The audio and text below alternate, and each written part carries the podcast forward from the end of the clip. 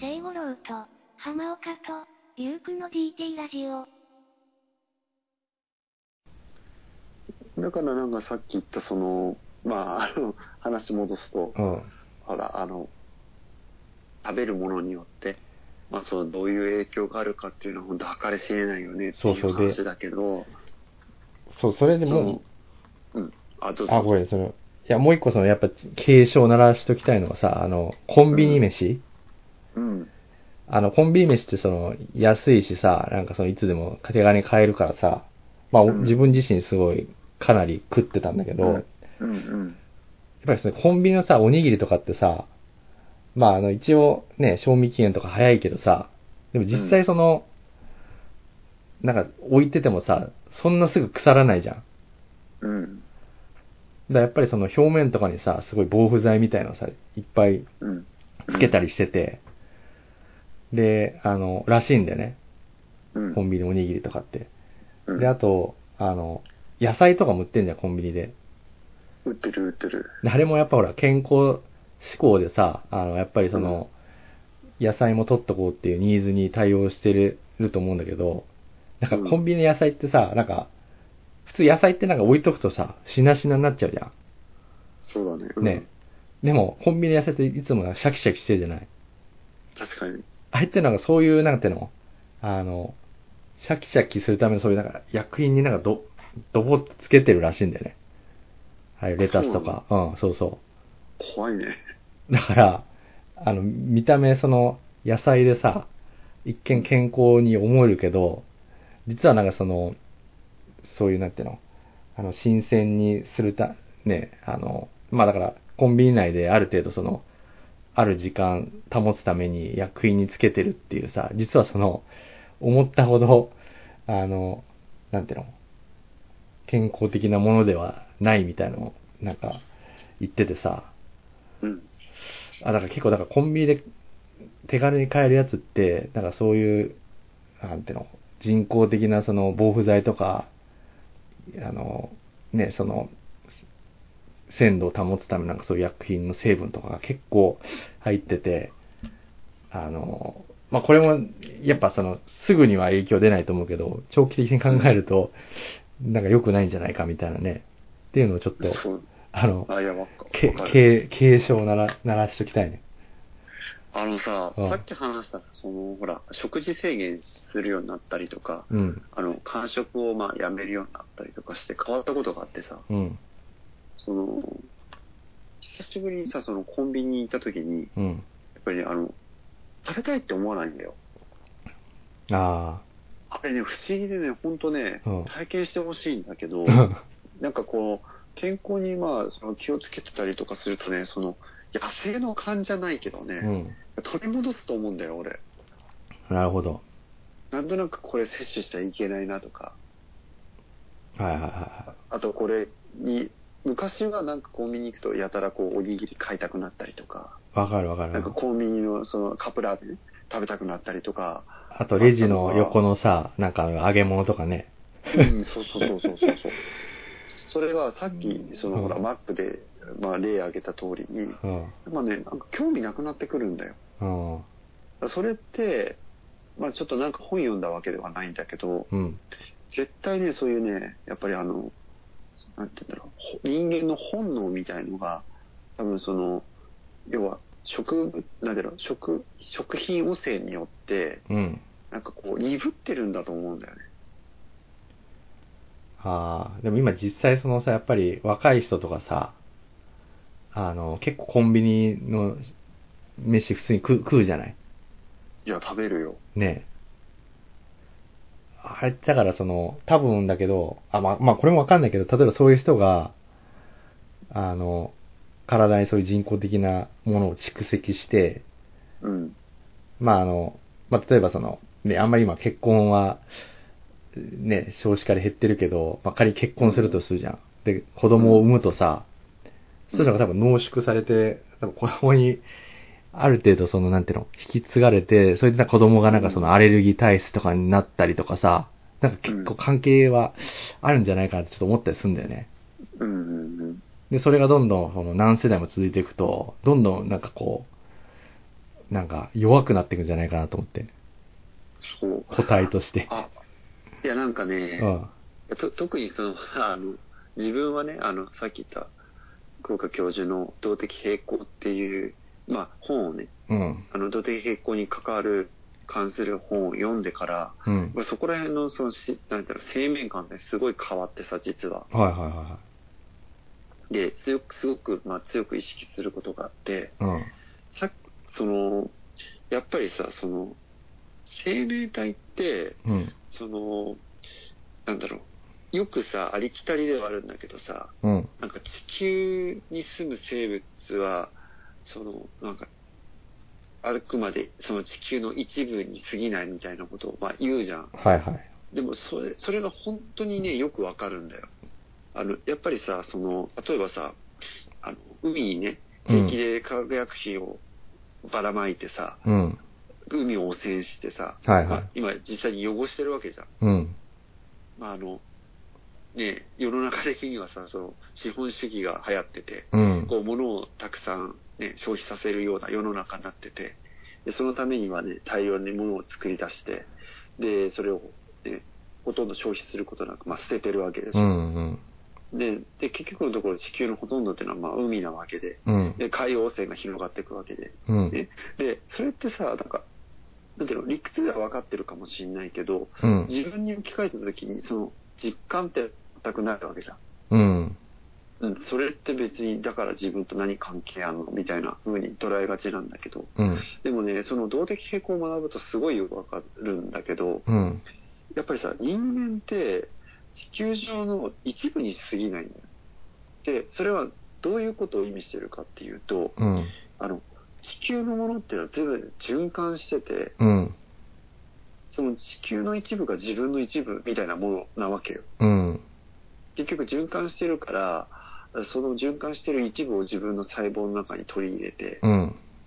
で、また新たにあの違うものをね、うん。またその、要は細胞が、うん。えっ、と、外部的な要因によって壊れる前に自らうん細胞を破壊して、新しい、えっ、と、食べ物を取り入れることによってうん。補ってるわけなうんんだよ。うんうん。っていうことは、外部のものっていうのは、つまり地球の一部なわけでしょ。うん。だから、その、自分がね、そのすごく怖いなって思ったのが、うん要は、汚してる海そのままが自分の体の一部になるわけよ。あだから全然遠い何の関係のない、えー異国のい海が汚れてて、それ自分に関係ないと思ってても、全然そんなことなくて。ー。だってあれだよね、よくさ、ほら、そういう海のさ、海が汚れて、そのプランクトンとかがさ、うんうん。なんて、そう汚染されて、それを魚が食って、で、それをさらにまたでっかい魚が食ってさ、うん。最終的にそのでっかい、例えばマグロみたいなさ、うんでっかいやつの中ってそういう、なんていうの？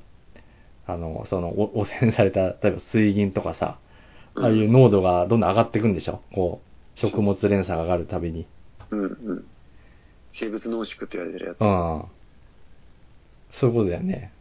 結そう、局だから、いや、もうすごくそれ恐ろしいことで、で、それを蓄積すると、やっぱ影響があるのって多分その次のその子孫というかさ、うん。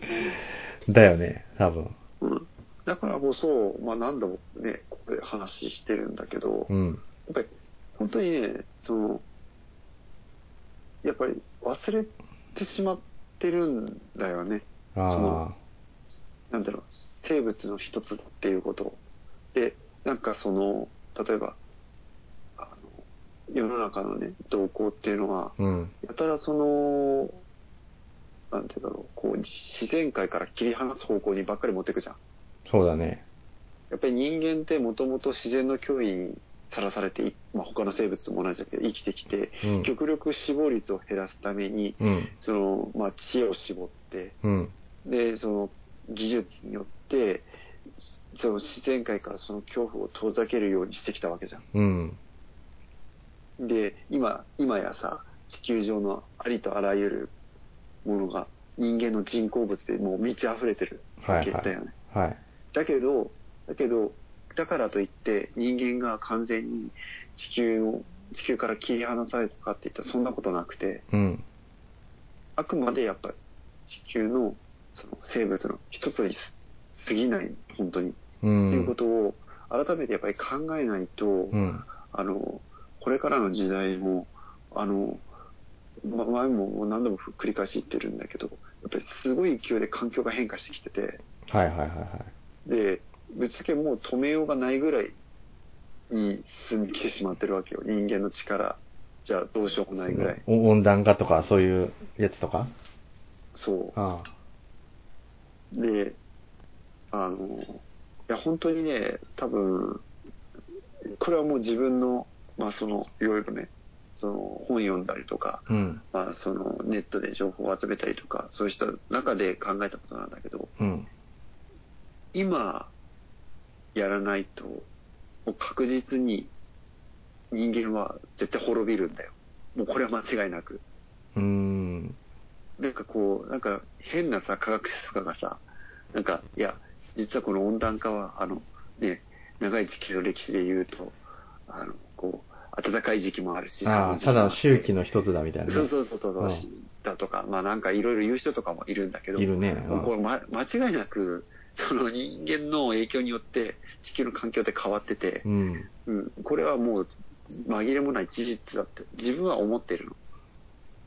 だからこのタイミングで今行動を起こさなければ確実に自分たちの子供の先の世代っていうのは絶対地球では俺は生きれないってもう断言できるぐらい思ってるわけ。ああ、それ何によって死ぬみたいな、なるそうやって。なんかその、あ、資それ源、は、食料がなくなっ。それは、うん。それはもう簡単だよ。要はに人間がうん何億円とかけて、えっ、と、培ってきた環境がうん。短時間で変化することによって、それに対応できなくて人間は死ぬと思う。絶滅すると思う。間違いなく。ああ、それなんか暑くなりすぎるとか寒くなりすぎるとかそういう。そう、地球環境の変化の方が、あえっ、と、生物の適応する、あの、速度に比べて速いから。あ。ああ。はいはいはいはい。で、変化するときって、やっぱりものすごい速いんだって。うん。例えば海洋の、海かあの海の、海洋のその水温が上がるスピードもそうだし、うん。で、1度上がるだけで生態系ってすごく大きく変わるんだって。あで、今は目に見えて自分たちの生活の中で大きく変わることが、まあ、なかったとしても、まあ、実際あるんだけどね。だから毎年、まあ、記録的な豪雨が起きたりとか、まあ、そんな身近なものでたくさんあるんだけど、あ。うん。もう確実だと俺は思ってるんだよ。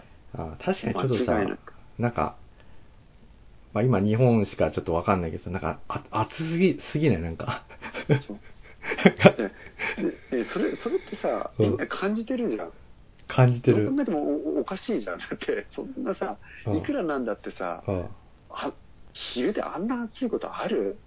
なんかほんとさ、ほんと東南アジアみたいな感じだよね。なんか。うん。うん。でさ、俺さ、一番ショックだったのがさ、うん。なんかあのー知り合いの方がさ、うん。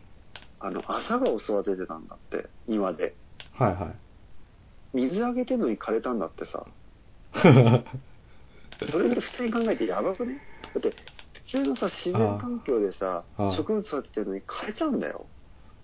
あってことはさ、わかり、まあ考えすぎかもしんないけどさ、あの、自然環境で生物育たなくなっちゃうわけでしょあ。。ああ。普通に考えて、や、やべえだろって思ってさ、そうだね。あうん、些細なことかもしれないけど、あ。うん。うん。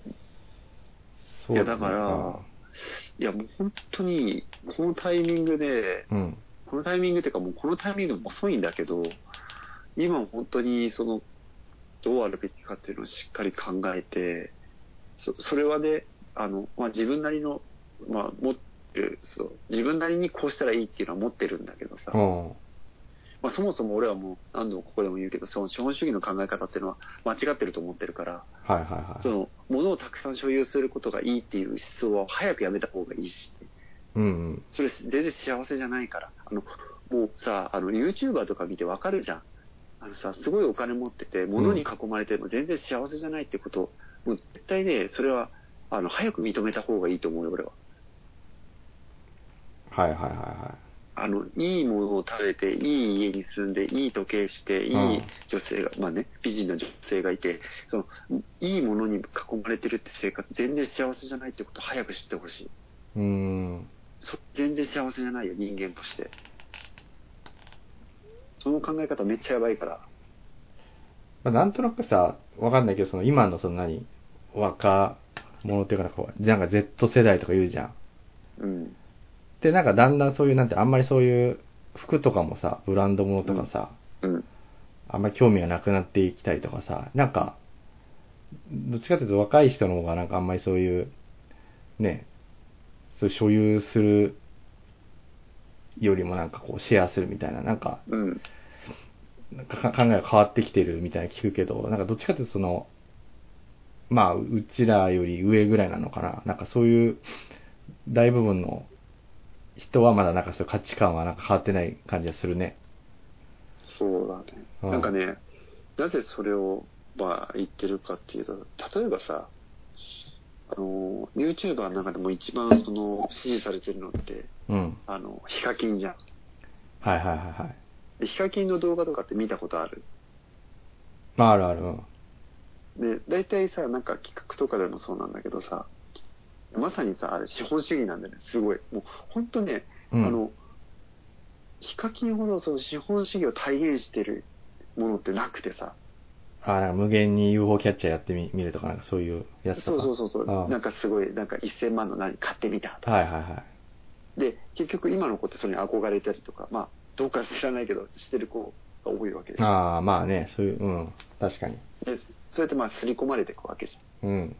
ゃん。で、まさにそれが本当にいい例で、それってなんかそれイコール幸せみたいく錯覚しちゃうんだよね。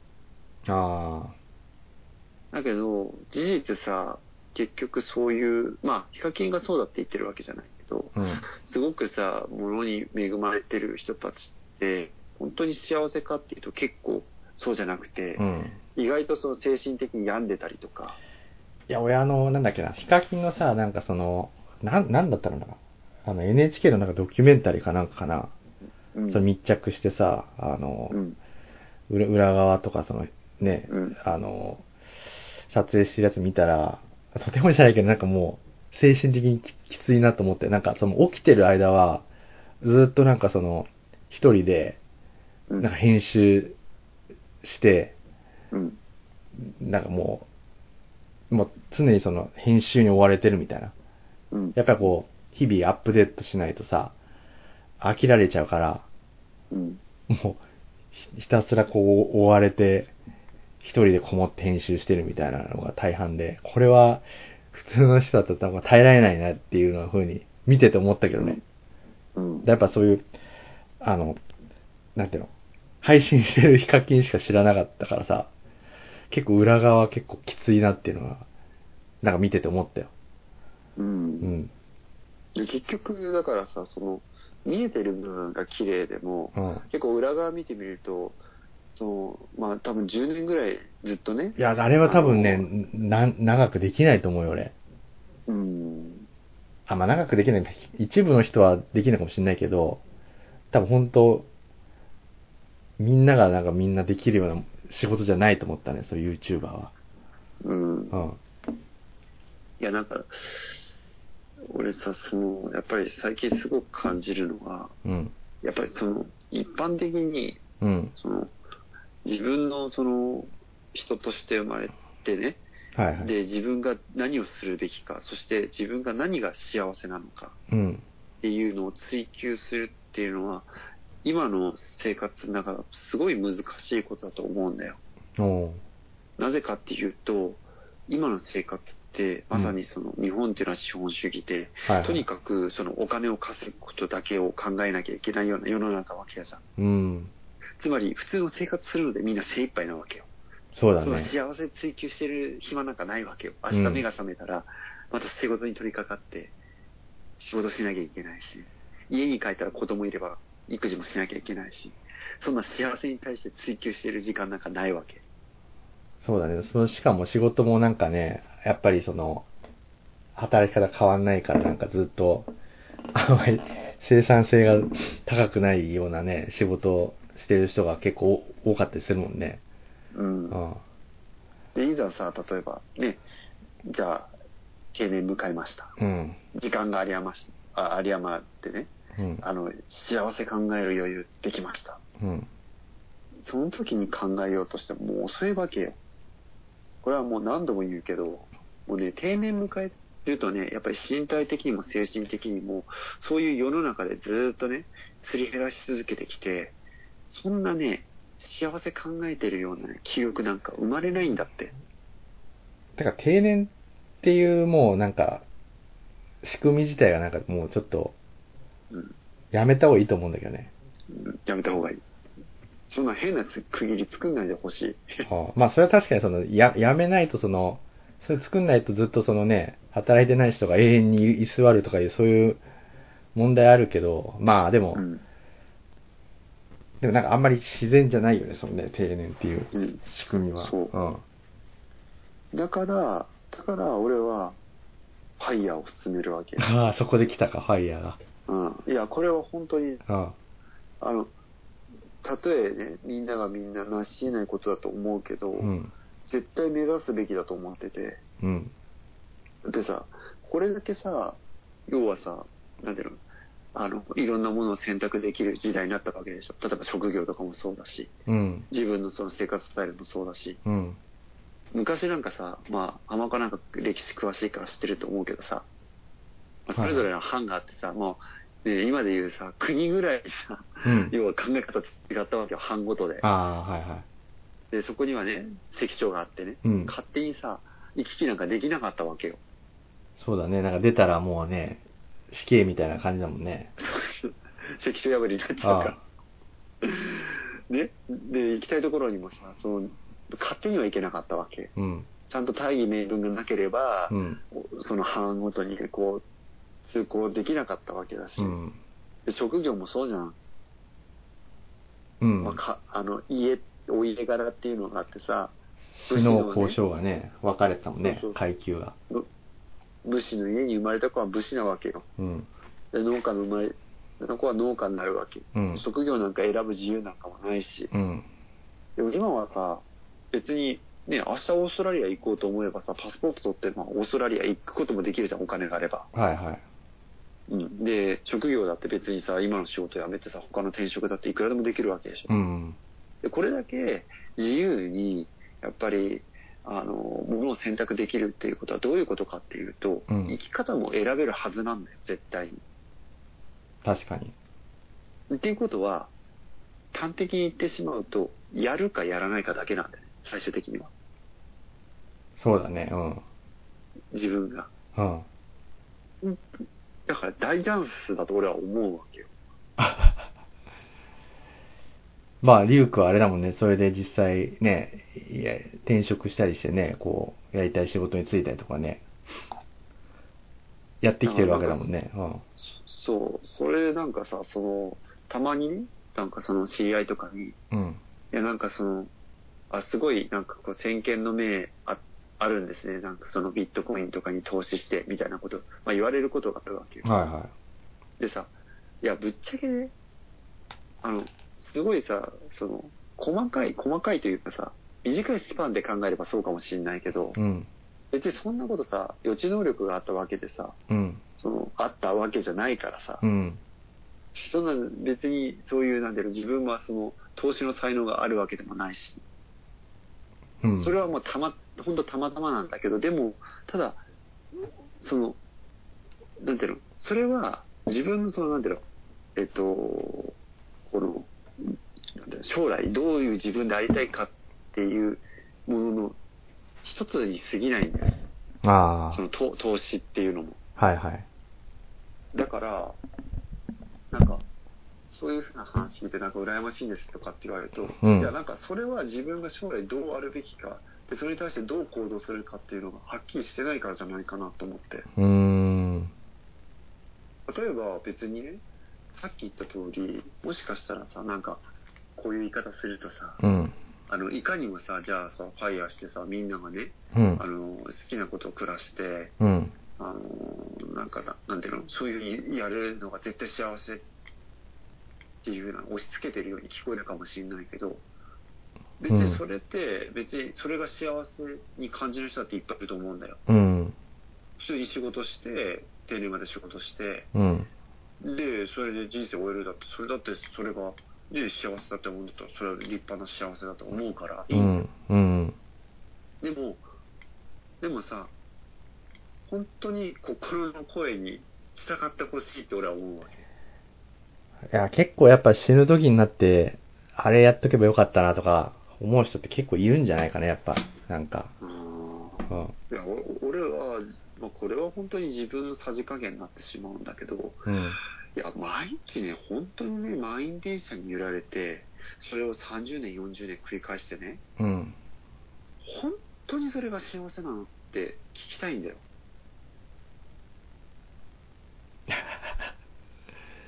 で、絶対それはい自分で納得してんのって、本当に自分がそれ、心の底からそれでいいって思って選択してるのって、本当突き詰めたいわけ。うん。でもさ、多くの人は多分こう言うと思うんだよね。いや、そうは言ったって、自分は家庭持ってるんだから、うん。ね、子供を養わなきゃいけない、奥さん養わなきゃいけない？うん。だから、我慢してでも、うん、満員電車に揺られて、うん。仕事する。それが立派な大人なんだ。それが社会の一員なんだ。みんな先人はそうしてきてるんだ。それを選ばないあなたこそ大人じゃない。っうん。て多分言うと思うんだよ。そうだね。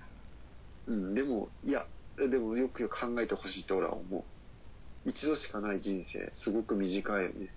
あの人生なんだから、本当に自分の悔いのない人生を送るんだったら、大切なところほど時間かけてししっかり考えた上で行動した方がいいんじゃないのっていう。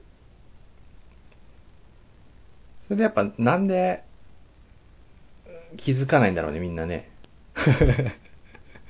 いや、それは言われればさ、それは、その通りじゃない。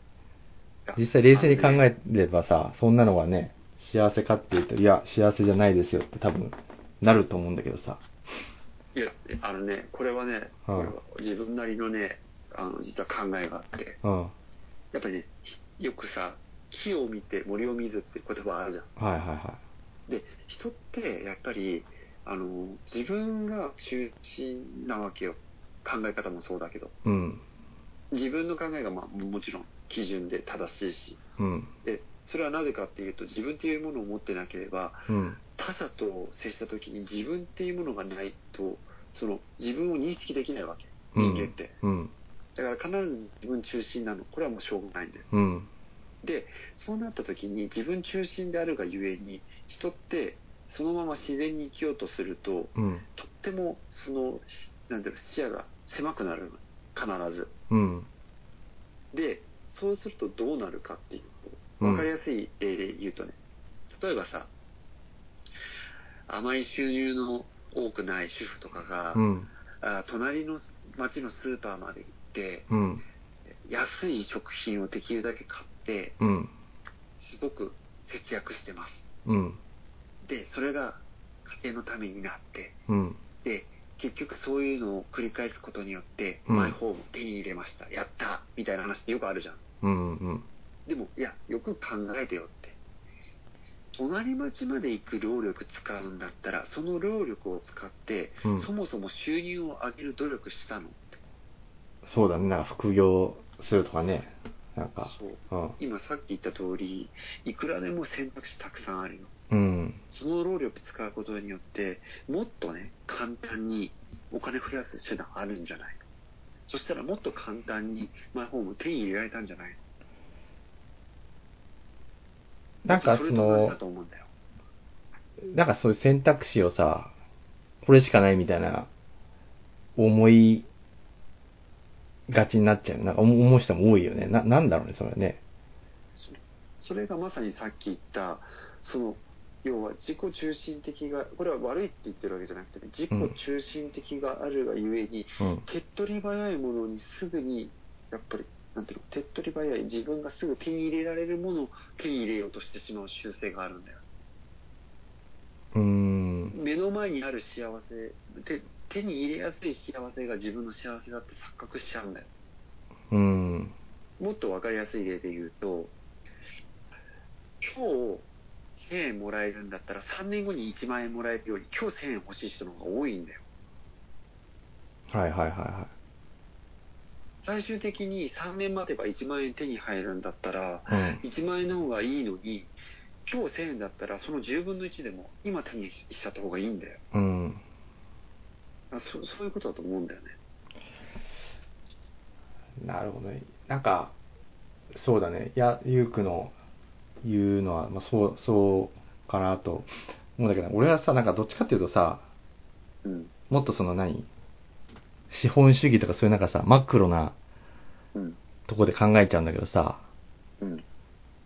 まあなんだかんだでこの、日本ってこの資本主義とはいえさ、うん。全然なんか資本主義、な、な、なんだろうな、中途半端なんじゃないかなと思っててさ、うん。なんかその、結局その、普通、本当に資本主義だったらさ、アメリカみたいにさ、バンバンその、ね、人をこう、ダメな人は辞めさせてってさ、新しいね、こう、人を入れ替えたりとか、で、あの、ね。経営者とかもさ、利益をさ、たくさん上げれてなくて、その株価をね、とかなんか上げれなかったらさ、すぐ株主総会とかでさ、あの、休断されてか変えさせられたりとかさ、この人の新陳代謝みたいなのをこう、ね、あの、なんてもっと激しかったりすると思うんだけど、日本ってそうじゃないじゃないもう、うん。今までの人でさ、もう、まあ、年功序列的な感じの人の移動が、まあいい、まあ、転職とかする人多分増えてきてるけどさ、大部分ってやっぱりその、転職する人少ないわけじゃん。うん。だそれってなんか資本主義から言うとさ、なんか、あの、その資本主義が十分になんか機能してないような気がしててさ、うん。だからやっぱりその、なんていうのかな。本当にその資本主義が、あの、アメリカみたいになったら、多分もっと一人一人さ、考えると思うんだよね、なんか。うん。あの、もうちょっとなんていうの、あの、このままじゃいけないとかさ。うん。で、ね、あの、なんていうの、仕事もその、ね、その、ただ、毎日会社行ってればいいわけじゃなくて、もっとその、あの、なんていうの、能力を高めようとかさ、うん。だそのためにやっぱ自分がやりたいやつに就こう、ね、仕事じゃないとその頑張れないから、やっぱ自分のやりたい仕事に就こうとかさ、なんか、あの、中途半端がゆえにみんな考えてないんじゃないかなっていう風な気もするんだけどさ、その資本主義が、日本って。うん。だって本本来だってそんな、ね、あの、同じ、その、なんか満員電車に乗ってて、利益が上がるんだったらいいけどさ、今ってその、その時間があったらやっぱ他の、ね、なんか仕事して、なんか新しい価値を生み出した方がさ、なんか、あの、稼げたりするわけだからさ、うん。うん。なんかその、資本主義がちゃんと機能してたら、そう、リュウクが言うような行動になるような気もするんだよ。まあ当然その、ついていけない人もで出てきちゃうから、うん。あの、一概には言えないんだけどさ。だから、なんか中、その、中途半端なゆえに、その、助かってる人もいるけど、全体的にはなんかちょっと、あの、あんまり発展してないみたいなさ、うん。うん、かん感じなんじゃないかなっていう気もするんだけどね。なるほど。ね。うんあまあ、ある意味安定はしてるんだけどね。その、うん。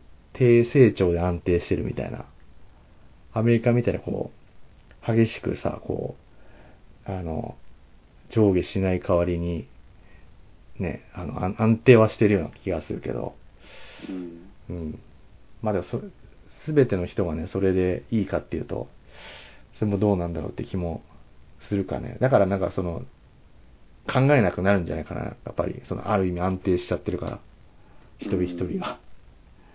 そう、確かにね。あいや、なんかその、まあね、自分がその今のその職業をまあ選んだ理由っていうのは、あ、うん。その、さっき言った通りさ、自分なりの人生設計っていうのがあってさ、うん。で、なんかその、まあ多分ね、多くの人がね、ちょっとすっごい笑われるからあんま言いたくないんだけど、はいはい。究極、究極のさ、実はさ、自分のさ、その、うん。最終ゴールというかね、うん。何をやりたいかっていうのは、実はもうさ、はいはい。あのー、3年前に決まってて。もう俺さ、その、もう本当に何年もかけてその自分がどうあるべきかっていうのをずっと追求し続けてはいはいはい。きてさ、うんで自分が何したいかっていうのとかももう、あの、自分なりにね、あの、追求して考えて、で、それをどういう言葉にしたら、あの、人に伝えやすいかなって思った時に、うん。あの、本当ね、これ笑い事じゃなくてなんだけどはいはい。俺、自分がやりたいのは、その、種の存続なわけよ。ああ。まあそれは、それも、その、人、自分のうん生物としてもそうだけじゃなくて、そうそう、生物として、要は人間っていう種族を、これからも未来、できるだけ長くはいはい。存続させたいっていうのが自分の願いなの。すごいね、そのためにもう。うん。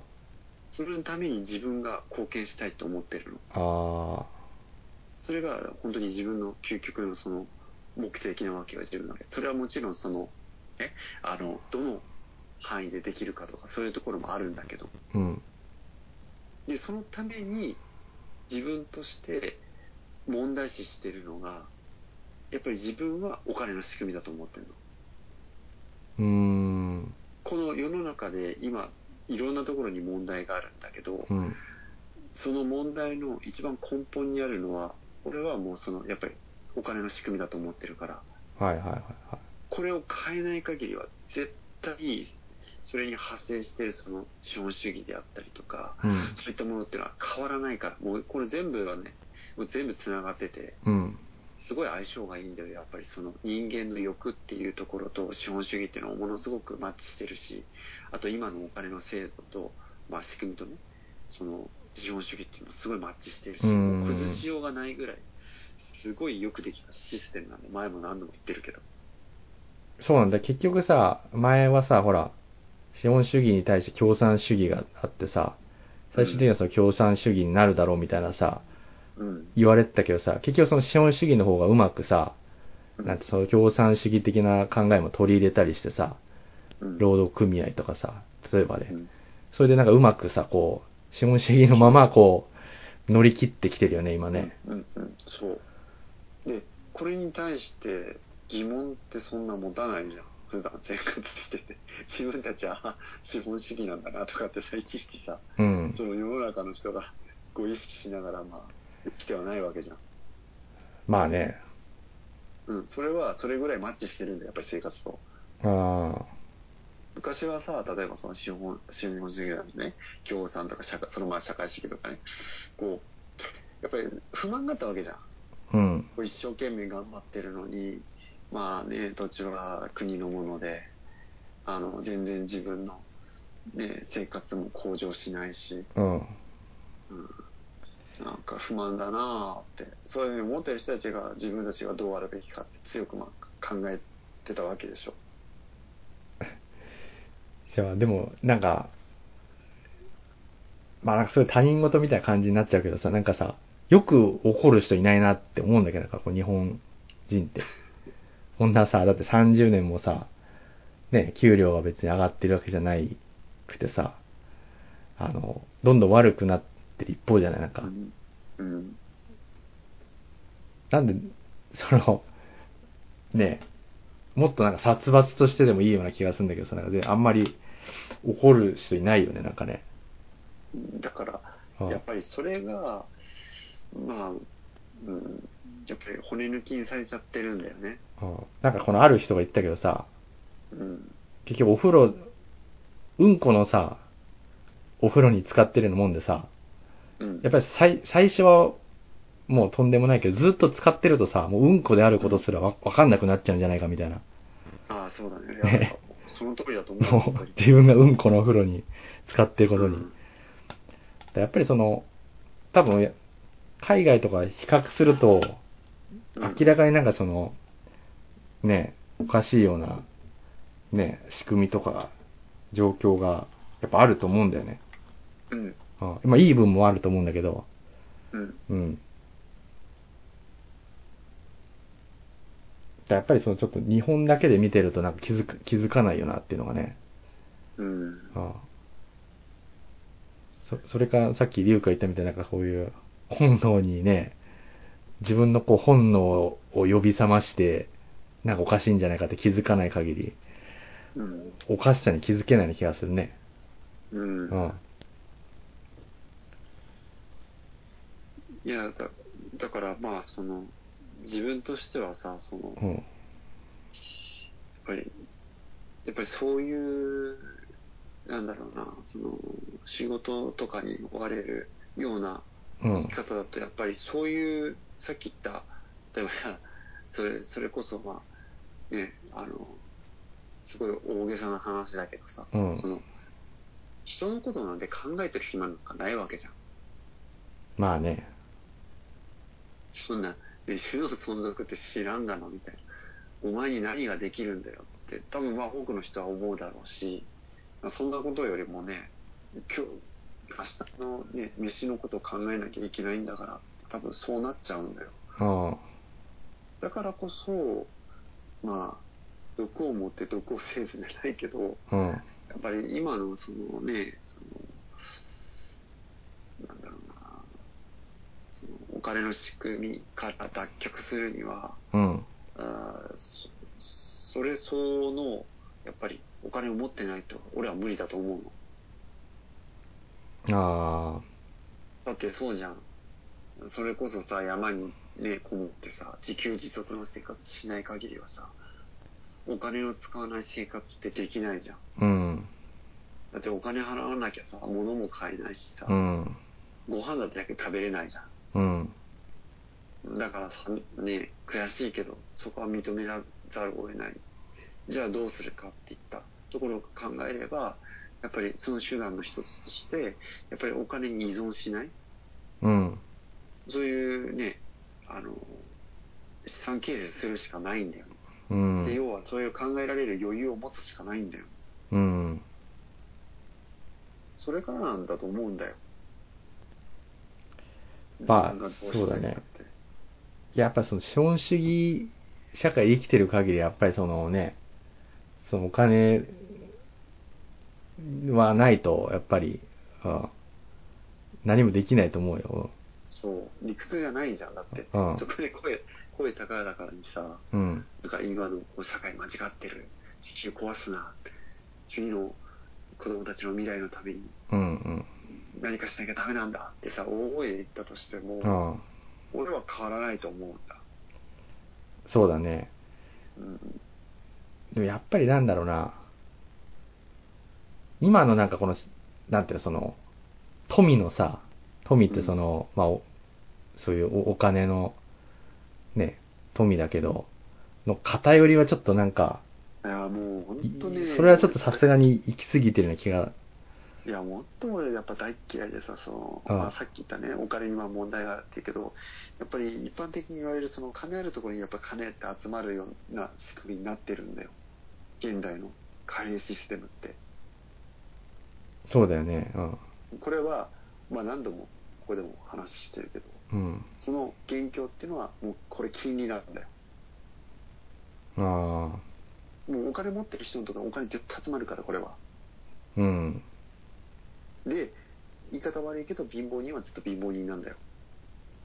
はいはいはいはい。一発逆転狙わない限りは、うん。絶対に、あの、まあ言い方悪いけど、そのお金持ちにはなれないんだよ。うん。なぜなら、そういう仕組みだから、お金が。そうだね、確かにね。あでう、んそれが何を表すかっていうと、結局、あうん。これはまあ持論なんだけど、うん。金っていうのは労働力なんだよ。時間を切り売りするための、うん。まあその、こ交換する、まあ剣みたいなもんだよね。はいはいはいはってことは、言い方変えると、その剣を使って、要は、資本まあその、要は資本家が奴隷化してるんだよ、金持ってない人たちを。い。そうだよね。その、そう。まあ、なんだ、その、資本家がそう言って、あの、資本の論理のもとね、働かせて、それで利益を稼ぐっていうのが、まあ、資本主義だもんね。そう。だから、この富の偏りっていうのはとっても良くないことなんだよね。しかもほとんどのさ、富がさ、うん。なんていうの、その、まあ、何かをそのね、サービスとか、ものを生み出すっていうよりはさ、うん。その、なんていうの、その、お金のその取引とかさ、うんい。ろんな株とかさ、ね、いろいろなんか、あるけど、そういう、なんていうの、ま、マネーゲームで生み出されてるさ、その、価値の方がさ、お大きいじゃん、圧倒的に。うん。だそれ、そこがなんか一番の問題なような気がするんだよね、なんか。うん。お金をその右から、なんか実際にそのね、野菜とか、そういうなんか工業製品とか作るよりもさ、お金を右から左に動かした方がさ、お金が増えるっていうさ、うん。あの、状態でしょ、今のうん。資本主義っていうのは。うん。だそれがある限りやっぱそのお金を持ってる人がさ、有利であり続けるじゃん。そう。まあその状況に一石を投じようとしてるのが、そういうやっぱなんかビビットコインとかなのかもしんないけど、そうだね。うんまあ、今のところはでもまあ、正直な話言うと、結局、そのビットコイン自体もすごく問題は多くて、うん。例えばその、現金で買うことができるじゃん、ビットコインって。はいはい。つまり、その、金持ってる人が有利なんだよ。うん。で、結局何もそこは変わってないんだよね。まあ確かにね。うん。だから、だからビットコインにしたから、じゃあさ、そういう世の中じゃなくなるかって言ったら、全くそんなことはなくて、うん。だから自分自身は、そのビットコインどうこうっていうよりも、前も話したんだけど、こうその人間の一部の人間によって、あのその何か物事が決められるような仕組みっていうのは良くないと思ってるの。うん。その中央集権的な考え方ね。うん。うん。だから、非中央集権的なやっぱり思想っていうのはすごくこのこれからの世の中大切になるし、はいはいはいはい。それはさっき言ったその富の偏りも含めてね、うん。やっぱり富が偏るとさっき言った通り、ほら、奴隷化されるから、うん。その、中心にいる人物の、やっぱりさ、意見が大きくなるからね。うん。それは良くないんで、やっぱり。で、まあね、全然その、関係ないように思えて、まあ一つ一例としてね、うん。まあ思うところがあって、例えばなんだけど、やっぱりさ、そういうさ、富の偏りをするがゆえにさ、うん。例えばさ、食べ物一つ取ってみてもさ、うん。あの、要は、前もね、あちょっとこれも話出たと思うんだけど、うん。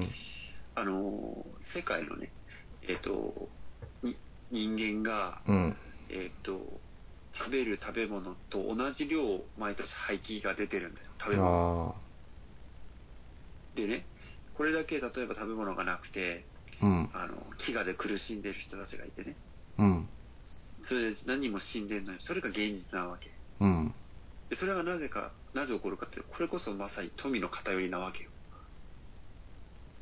はいはいはい。ものすごく裕福な国は、まあ、先進国だったりとか、うんそういう国は、そういう人がね、飢餓で死ぬようなこともないのに、うん。方やね、とてもね、遅れてるようなね、まあ、昔で言う、言い方で言う後進国のようなね、うん。そういう国の人たちっていうのは、未だにそうやって飢餓で死ぬわけよ。うん。で、これこそ、そういう、やっぱり富の偏りがあるがゆえに起きることじゃん。だってそうだね。食べる、だってさ、食べるだけの十分な食べ物ってあるんだからさ、確かにあるよね。そこはうまく分ければね。そう、それが平等に分配されてないわけよ。うん。うん。そこがやっぱ問題なんだよ。だから、この、まあ、ちょっと端的な話になってしまうけど、このマネーシステムっていうのはやっぱもう問題だらけなんだ、どう考えても。そうだね。確かにね。あで、さっき言ったその資本主義とね、あうん。相まって、さらにこう、悪循環がやってるわけよ。うん。もうその人物を消費させようとするさ、新しいものがいい、ものに囲まれてるのがいい、いっぱいものを持ってるのがし幸せなんだ。うん。人よりいいものを持ってることが幸せなんだっていう思い込ませようとする、そういう考え方。はいはいはいはい。うん。まあ今のね、若い子とかは、まあそういうのは一世代昔の人と違ってないのかもしれないけど、でもまだ未だに根強くあるわけじゃん。うーん、まあそうだね。なんか、まあ結局それでなんかその、なんていうかな、うーんと、物は欲しがらないとしてもさ、結局それで、そんなに、資本とかお金がないとさ、なんていうの、やっぱ、支配構造みたいなのできちゃうじゃん、今、そのやっぱ、資本主義である限りさ。そりゃそうだよ。うん。だどうなんだろうね。例えばその、今日本がね、どんどん貧しくなってって、給料が減ってったりしてても、まあ、100均とかあるし、ユニクロとかあるし、まあ別に死ぬことはないじゃない。うん。まあそこで、ね、あの、まあ適当に、あの、それでやって、まあ、なんだ、携帯ゲームと、なんだ、あの、よく前言ってたなんかストロングゼロ あればまあいいや、みたいなさ。あとはネットでそのね、友達となんかこう話してチャットしてれば、いいや、みたい。だからそこで満足することも多分しようともできちゃうと思うんだよね。うん考え方一つで。うんで、果たしてそれがいい、そういう方向に行くのがいいかっていうのもあるよね。その欲が、欲がなくなっていくのがさ、あの、なんていうの？単純にその、少ない、あの、収入の中でやりくりするっていうだけうん。になっちゃうのもなんか、どうなんだろうなって。でも結局はその構造が変わんない限り搾取してる人はいるわけじゃん。そうだね。うん。だその構造は変わんない限りなんかね、ちょっと、うん。その仕組みにただ順順応してるだけで、うん。うん。なんか問題の解決にはなってない気がするな、その富の偏在っていうね。そうだね。だから、まあ、だからまあ、その、まあ、その、なんだろう。ミクロでうん。見る、見ると確かにその通りだと俺も思うんだよ。うん。ただ、もっと広い視野で見た場合に、うん。例えばさ、その、戦争であったりとかさ、うん。うん。あと、今言った、富の分配、はい要ははあの、格差い。うん。であったりとか、あと、まあ、今問題になっている、その、か環境破壊、うん。あと、食糧危機、うん。うん、あと砂漠化とかね。まあ、こう、人類が抱えている問題っていうのは、まあ、いっぱいあるわけよ。はいはい。で、広い視点で見た場合に。うん。で、これにね、でもね、共通してることってこれは間違いなくマネーシステムなの。まどれも全部お金のその仕組みによって起きてることなんだよ。あ。うん。どれ一つ取ってみても。はいはいはい。例えば環境破壊もそうだよね。要は物をね、消費させるような社会で、うん。必要以上に物を作り出して、捨てて、地球を、環境を壊してるわけでしょ。うん。で、戦争ももう知ってる通りだよね。戦争なんていうのは、ね、あの、社会のね、歴史なんかで学ぶのはさ、こう、なんか大義名分とかがあって、こう戦争を起こすみたいなこと言ってるけど、これはもうその大嘘でさ、うん。まあ今のね、人たちは知ってると思うけども、戦争ってのはビジネスだから。いや、そうだよ、本お当そう、起きてるものだから。これは意図的に起きてるだけだから。本当に。だからこれはもう金欲しい人がいて、その、ね、商売のために起きてるものだから。しかもさ、あの、なんていうの、その、金融システム上さ、戦争をさ、うん、ど、ね、どっちが勝とうが負けようがさ、うん、両方にお金を貸してさ、うん、ね、勝ったとこからその、金利を巻き上げればいいし、負けたとこからそのね、後で、あの、自分たちが安くさ、あの、インフラを買い叩いてさ、あの、なんていうの、そこからまたお金を貸して搾取するみたいなさ、うんなんか、ど、どっちに行っても得するみたいな、そういうので来てるんだもんね、今ね。そう、そう。だからなんか結構それ勘違いしてる人も多いんだけど、もう本当、まさにその通りなんだよ、戦争っていうのは。で、例えばさっき言ったその、うん。格差社会、まあ貧富の差、これもそうだよ。だってさっき言った通りだもん。要はお金持ってる人にお金が集まるような仕組みになってるわけだかうら。ん。で、すべての人間の抱える問題って全部お金関わってきてるの、もう間違いなく。うん。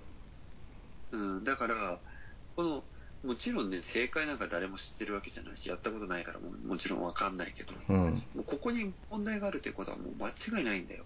うん。で、ここを変えない限りは、絶対にその問題が解決するってことはありえないわけ。うん。だから単純にさっき言った通り別に欲を捨てるとか、それで解決するような問題ではなくて、うん。じゃあその先に今までやってきたこういうキーシステムが間違っているんであれば、どういう仕組みにすることによってより良くなるかっていうのはやっぱり考える必要があるんだよね。確かにね。うん。そのためには、ちょっとね、突飛な話になってしまうかもしれないけど、人にはね、自由になる時間が必要なんだよ。うん。そのためには、今の、この、要は、マネーシステムから脱却しない限りは、そんなことは絶対できないんだよ。うん。だから、それが自分なりの答えなんだよね、自分としては。まあ、ファイヤーするってことか。うん、まあ、今の言い方で言うとそうだけど、まあとにかく、うん。その自分がやりたい自分の目指す、自分の生き方を追求するうん。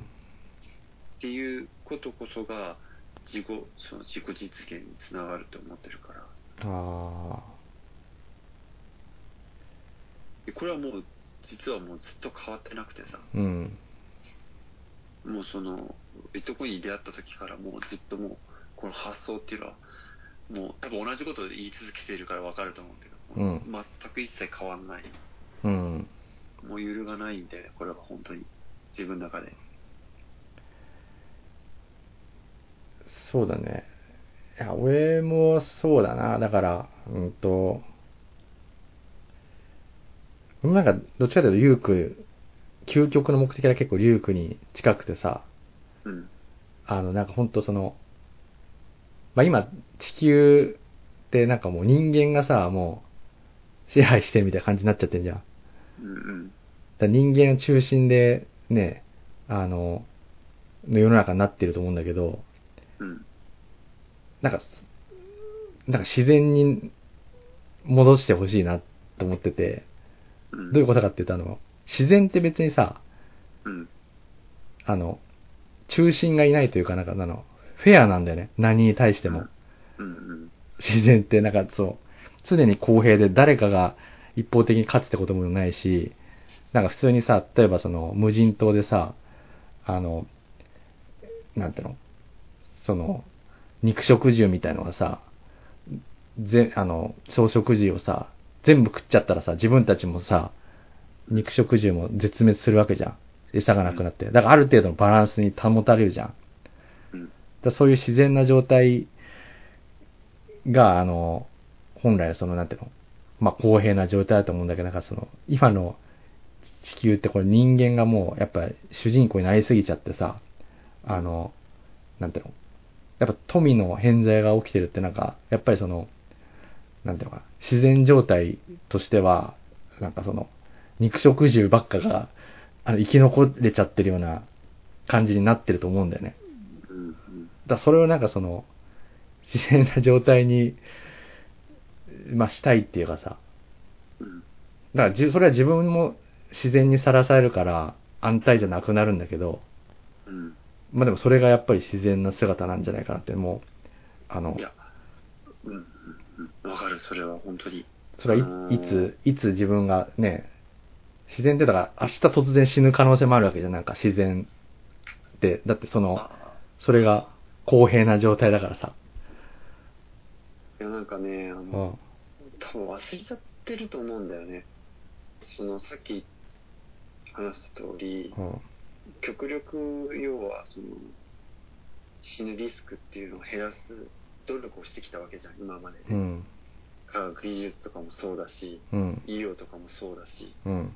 ほとんどの人は明日死ぬっていうことはない世の中になってはいるじゃん、一応。うん。だから、それに対してものすごく鈍感になってると思うんだよ。あそう、だから本当その、本来自然状態だとさ、やっぱりその、なんていうの、あの、あるさ、その動物の集団でもさ、その、一番年取ってる人がさ、まあこれは批判食らうかもしれないけど、年取ってる人がずっとさ、その、トップに位置づける、位置づけるっていうのはありえないんだよね。やっぱり、あの、子供をさ、みんな、子供っていうか若い人を一番その、守るっていうかさ。あの、しかもわ若い人がトップになるようなのが、その、うん。あの、動物の集団じゃん。うん。一番その、年取ってる人をみんなで守ろうなんていう動物の集団ってないと思うんだよね。うん。この今の人間ぐらいしか。うんだからやっぱり自然な状態ではないような気がするんだよね、それって。だかそりゃそうなんだよ。そう。らやっぱりその、ある程度年取ったらもう引退して、次の若い人が、あのトップに来て、で、社会全体としてはこの子供をこう、守って子孫をつなげていくっていうのが多分、動物、まあ自然な姿だと思うんだよね。そういう状態になら、ならないかなっていうか、ししていきたいなと思う思うっていうのが、なんか、究極的な、だから、リュウクと、ね、考えてることはちょっと近いかもしれない。いや、ねえ、あの、自分なりのね、こうんの死に対するうん。考えがあって、うん。あのね、やっぱりね、死って理不尽なんだよ。あ、そうだよね。だからそれ、それが本当自然だもんね。そうなの。公平なだってさ、うん。だってさ例えばの話だよ。うんまあ、例え話なんだけど、ちっぽけなね、ほんとチープな話になってしまうんだけど、うん。アリ踏んだら死ぬじゃん。うん。だってさ、アリだって自分が死ぬと思ってないでしょ。うん。でも人間がさ、通りかかってさ、靴で踏めば死ぬじゃん。うん。ものすごい理不尽なんだよ。うん。今までめちゃくちゃ人間よりも、邪念もなくてね、地球を汚さずにね、うん。ものすごく生に対して、純粋に生きてきたアリが、うん。ある日踏まれて死ぬわけよ。それは人間じゃないかもしれない。他の動物かもしれない。うん。でもそれがやっぱり自然なんだよ。いや、ほんとそうだよね。そう、理屈なんかないんだよ。うん死ぬんだよ。うんある日突然。うん。だけど、それを極力死ぬ、死にたくないっていうね、うんその人間のその思いから、自然から自分たちを遠ざけて、うん。うん。それってやっぱ不自然なんだ、とっても。そうだよね。で、これは本当難しい問題。じゃあ、じゃあ君はね、明日でも死にたいのかって違うよ。生物だから、でできる限り、生きてる限りは長く生きたいって思うのは本能だからね、うんうん。生物っていうのはね。うん。もちろん明日死にたいわけじゃない。だけど、うん。やっぱりその理不尽さっていうのは、あら、それこそが俺死だなってすごくいつも思う。それは。本当に。それがやっぱりあの、みんな、やっぱ忘れちゃってるのが今だよね、そこは。死を。そうなんだよね。あいや、本当ね、思うわ。あのね、あの、これはね、自分の体験から思ったことなんだけど、うん。あのさ、子供ってさ、うん。親からいろんなことを学ぶじゃ。うんん例えばさ、ギャーって生まれてね、うん一番最初に関わるのって親だよね。うん。で、親のその道徳心とかさ、うん。親のさ、生活習慣とかを学んでさ、うん。それをもとに子供のさ、道徳心が生まれたりとかさ、うん。じその人格を形成していくでしょ。うん。でね、これは俺の自分の経験から分かったことなんだけど、うん。親から最後に学ぶことって死なんだよ。身近な自分の親が死ぬことで、うん。死がどういうものかっていうのを学ぶんだよ。うん。で、今までにとっても遠い存在なんだよね、死って。若い時とか特に。はいはいはい。いちいち、その、どうだとか、その哲学的に考えることってあんまりないと思うんだ、そそこまで深く。うん。うんでもね、自分はそうだったんだけど、やっぱりその、つい先日父親が亡くなって、はいはい。死っていうものをものすごく身近に感ああ。はいはいはい。で、その時に、急にね、今までもそうだったのに、急にその時に実感したのが、うん。あ、そうかって。あ、自分の人生ってもう半分しかないんだよな、そういえばって思ったの。はいはいはいはい。それも、それもだよ。うん。順調にいって半分しかないわけ。まあ確かにね。突然、事故で死ぬかもしれないし。うんうんうんだけどもう、あ、半分しかないのかって思った時に、うん。うん。本気で自分の人生考えなきゃいけないなってすごく思って、あで、それを経験したがゆえに、そっかって、父親に最後に教えてもらったことって死なんだなと思って。あ。ああ、まあそう、そうかもしれないね。うん。で、多分、経験するとすごくよくわかるんで、まあ経験するとっていいことではないんだけど、悲しいことなんだけど、うん、でもなんか多分昔ほど死が身近じゃなくなってるもんね、今ね。そう。だから特にその、うんさっき言った、ね、はね浜岡が言ってた、うん。その鈍感になってるとかさ、これうん。その本当のね、自然の死とかけ離れてるっていう、その矛盾っていうのは本当にすごくよくわかるなと思って。そう、そうなんだよね。うん。なんか、うまく言葉で表せないんだけど、生物ってすごい生命力があって、うん。なかなかしぶといんだよね。そうだね。な、なのに、うん。死ぬ時って儚いんだよ、ものすごく。ああ。あっけ、あっけないし。うん。でそれを、ちょっとね、ほんと言葉でうまく表せないんだけど、ほんと実感したんだよね。だからなんかさ、その、一時期さ、とてもこう自分の考えの中でこう答えが出ないっていうか分かんなくなっちゃった時期があってさ、うん。それがさ、なんかその、なんでね、その、なんつったらいいんだろうな、こと、本当言葉で表すのは難しいんだけど、うん。あの、要は、人が成長するっていうことは、あの、さっきね、機械論をちょっと否定しながら言うのもなんだけど、うんまあ機械に例えるならばさ、こう、新しいものをどんどんインプットしていくことじゃない？生きるってことは。そうだね。いろんな経験を通して。うん。でさ、死ぬの分かってるのになんでそんなことするんだろうなって思ってた時期があって、ああ。どうせ死ぬのになんで努力してうインん。プットする必要があるのかな、うん人間はってうん思ってた時期があってさ、うん。だってどうせ死ぬじゃん。うん。それも理不尽に死ぬ時もあるし。そうだね。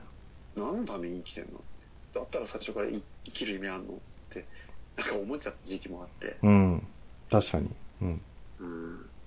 だけど、よくよく、その自分がね、考えてみて思ったのが、うん。いや、結局、し死ぬっていうことが分かってるんだったら、うん。うん最終的にね、うん分かってるんだったら、うん。じゃあ何もしなければいいっていう理屈にはつながんないなと思って。あそれって生きてないなって思っちゃったの、自分の中では。あ。なるほど。極端に言えばね。うん。さっきの理屈で言えば、いや、どうせ死ぬんだったら何もしない方がマシ。じゃあ何もしないでいいんじゃん。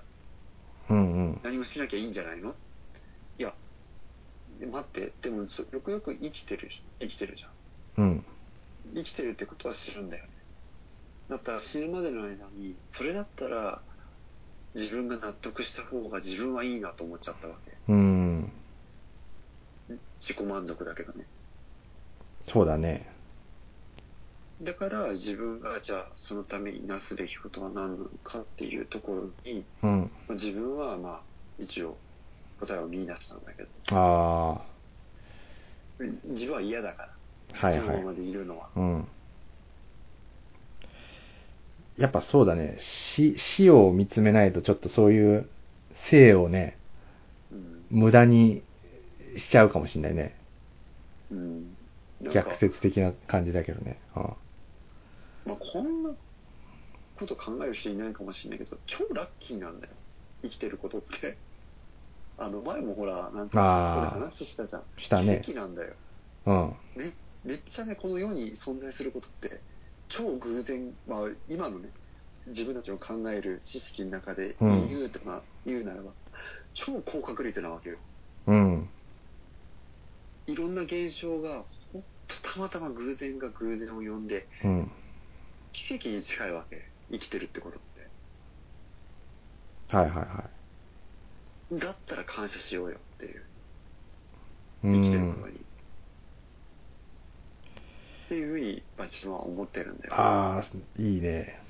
生きてるだけで丸儲けって、ほら、ね、明石家さんまがよく言ってるけど、まさにこれはそうだなって思う。うん。生きてることこそがもう本当にもうありがたいというか、奇跡だし。そうだね。確かにな。まあそう考えるとやっぱその人生もね、あの、なんていうかな。すごい哲学的な話になっちゃうけどさ、あの、うん。やっぱり人生もそのいろんなね、経験とかした方がさ、あの死ぬ時にこう、いい人生だったってなると思うんだけど、で、その経験って別にいい経験だけじゃなくてさ、やっぱ悪い経験うん。やっぱこのプラスとマイナスのこの振れ幅というかさ、結局そういういろんなことがあった方が、後々こう死ぬ時にさ、多分なんていうかな、あの、結局全部肯定されるような気がするんだよね。うん。やっぱ悲しいこともね、含めて、あの、あった方が、やっぱその人生自体がさ、なんかこう、なんていうかな、深みが出るというかさ、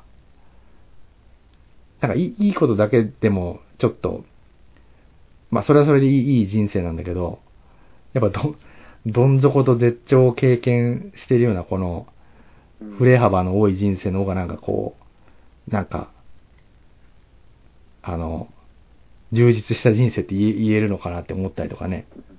うん。うんいやそうだと思う。本当に、その、まあね、あの、何もね、知らずにね、あの、まあ、箱入り娘みたいな感じでさ、うん。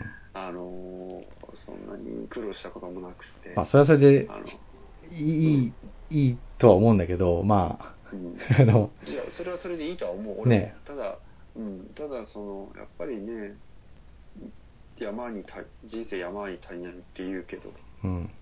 やっぱいい時もあるから悪い時もあるし、やっぱその方が楽しいしね。もちろんその、ね、あの、他人にいる時は辛いし、はそれがいいとは思えないけど、うん。その時は。うん。うんでもやっぱり今から振り返ってみても、うん。まあ、それがあるからこそ、しやっぱりなんかその、あの、最近思うのは、うん。一番成長できる時って、どん底があった次なんだよね。そうそう。やっぱりなんかその、物語とかでもさ、なんかその、うん。いいことだけの物語じゃお面白くないじゃんね。うん 順風満帆だけだと。やっぱこう、どん底に落ちてそこからね、プラスに転じていく方がなんかやっぱり、あの、うんなんか、お面白いというかね、人生的には。あの、人生の中でうん一番飛躍的に成長できる時ってもう間違いなくね、やっぱどん底を経験した次なんだよ。あこれは本当間違いなくて、あ、はいはいだってはい。さ、そのどん底を経験すると、やっぱり死に物狂いでもがくじゃん。うん。で、死に物狂いっていうのはまさにさ、死にそうになるからもがくわけで、うん。そういう経験するからこそ、本当に次に飛躍的に成長できるんだよ。ああ、そう、そういう時が一番こう、学、学べるような感じだよね。そう、絶対そうなんだよ。ああ本当に。で、人間なんつうのはね、追い込まれなきゃ絶対できないものだから、あそういう経験があってこそ、やっぱり自分は成長できるなって思うからこそ、あ、うん。やっぱりそういうふうな、さっき言った、まあ山に足りないんじゃないけど、やっぱり人生には必要なんだろうなって思うね。そう、やっぱりだからこの、なんていうのかな、変化がないっていうのはね、なんか、これもやっぱ自然じゃないような気がするんだよね。うん、うん。で、やっぱりその、なんていうかな、その、まあ何もしなくても結局外部環境がね、変わったら強制的に変化しないといけないと思うんだけどさ、うん、どっちかっていうとやっぱりそれね、強制的に外部環境で変化するよりは自分から変化していった方がなんか、なんていうの、前向きというかね、うん。なんか、人に言われてやるよりは自分からやった方がなんか、うんこう、精神的には納得が違うしね納得が違うから、とりあえずだからやっぱ変変化をしてないのは、ずっとしてなかったらやっぱこうやばいっていうふうに思わないといけないかもしれないね、こ本能的にね。あちょっと、結構長くなっちゃった。ああ、いいよ。そろそろまとめるか。あ、そうそう、まあ、え 今日も、重い話になっちゃう。でも、最初、なんか、結局はだから、まずその、ね、究極の目的は同じにせよ。まずはやっぱりその、資本主義の中でこう、ファイヤーしていかないと、やりたいこともできないっていうね、ことだし、まあそのためにはやっぱその自分がね、何をやるべきかとかっていうのを、ね、見つけるためにはなんかこう、まあ死を、ね、自分が死ぬ時に本当にあの満足してたのかっていうところを改めてうん。考えてみるのが重要っていうことなのかね。なんかを食べると。そうそうだね、その、うん。なんか、やっぱり、繰り返しになるけど、選べる世の中であるからこそ、うん。自分の本当のその心の声というかね、あのね正直に向き合えた方が幸せなんじゃないかなって、まあ、自分は思うっていうところかな。そうだね。まあで、すごい楽観的だけど、多分そういう人が増えたら、なんか今の富の偏在も変わるような気がするんだよね、なんか。うん、いや、そうだと思うよ。やっぱりその、どうしてもね、うん。あの、ささっきの話じゃないけど、うん。固執することによって、こうね、今と変わらないままになってしまうから、うん。うん、やっぱりそういうふうに、やっぱり変えていくっていう意識っていうのはすごく重要だと思うし、で、多分自分たちが積極的に変えていかないと、うん、さっきね、まあ話してたみたいな、地球環境の方が先に崩壊して、強制的になんかその悲劇的なことで変わるみたいな状態になっちゃうの、きっとね。そうだね。まあ、おそらくさっきのその動的平衡の理論で言うと、人その人類が滅亡するってことはそんな悲劇でもないんだけどね、実は。あ、まあ地球にとってはね、地球にとってそれはもう普通のことというかね、うん、人間をま主主人公にしちゃうからそういうふうに考え。あ、あそうそう思うあそうそう思うだけでまさにその通りで。うん。なんか別にその本当に過去がどういう過去がまあねそのう例えばほら恐竜が絶滅したとか本当なのかどうかそれも原因もわからないし何が真実なのかもわかんないけど、うんまあ普通にその生命体っていう観点で考えれば、うん。うん、そんなに悲劇ではないかなとはだって地球、地球にとってはむしろね、害害じゃん、なんか。環境をどんどん破壊してるわけだからね。うん、うん。まあ歴史の一つに過ぎないんだろうけどまあでもやっぱそういう言葉で考えて生きてるのと、無自覚に毎日満員電車に入れてるのじゃちょっと、やっぱり、なんか、ね、まあ別にそういう人を馬鹿にするわけじゃないけど、やっぱりなんかその、あんまやっぱ忙しすぎるとそういうことも考えれなく、こういうことも考えれなくなっちゃうからね。いやなんかうん。自分なんかももうそれこそね20代とかなんか全然興味なかったしそうだねそう。いうことにうん全く別にかん自分なんか関係ないと思ってたしうんそもそもそういう発想にも至らなかったし確かに。まあそういうじゃあ、年代になったっていうことなのかもしれないけど。そうそうだねうんそうだと思う多分まあ今日こんなとこにしよそうう、かそうだね。いやいや、また深い話に なりましたけど、はい。はいまあまた、次はちょっともっと、下世話な話してもいいかもしれないけどね。そうだね たまにはねたまには、もっとこうライトな話題うん、そうだね。はいまあ、ある意味、いつも通りの結論になったというか、はい。はいはい、じゃあこんなところで。はいはい。はい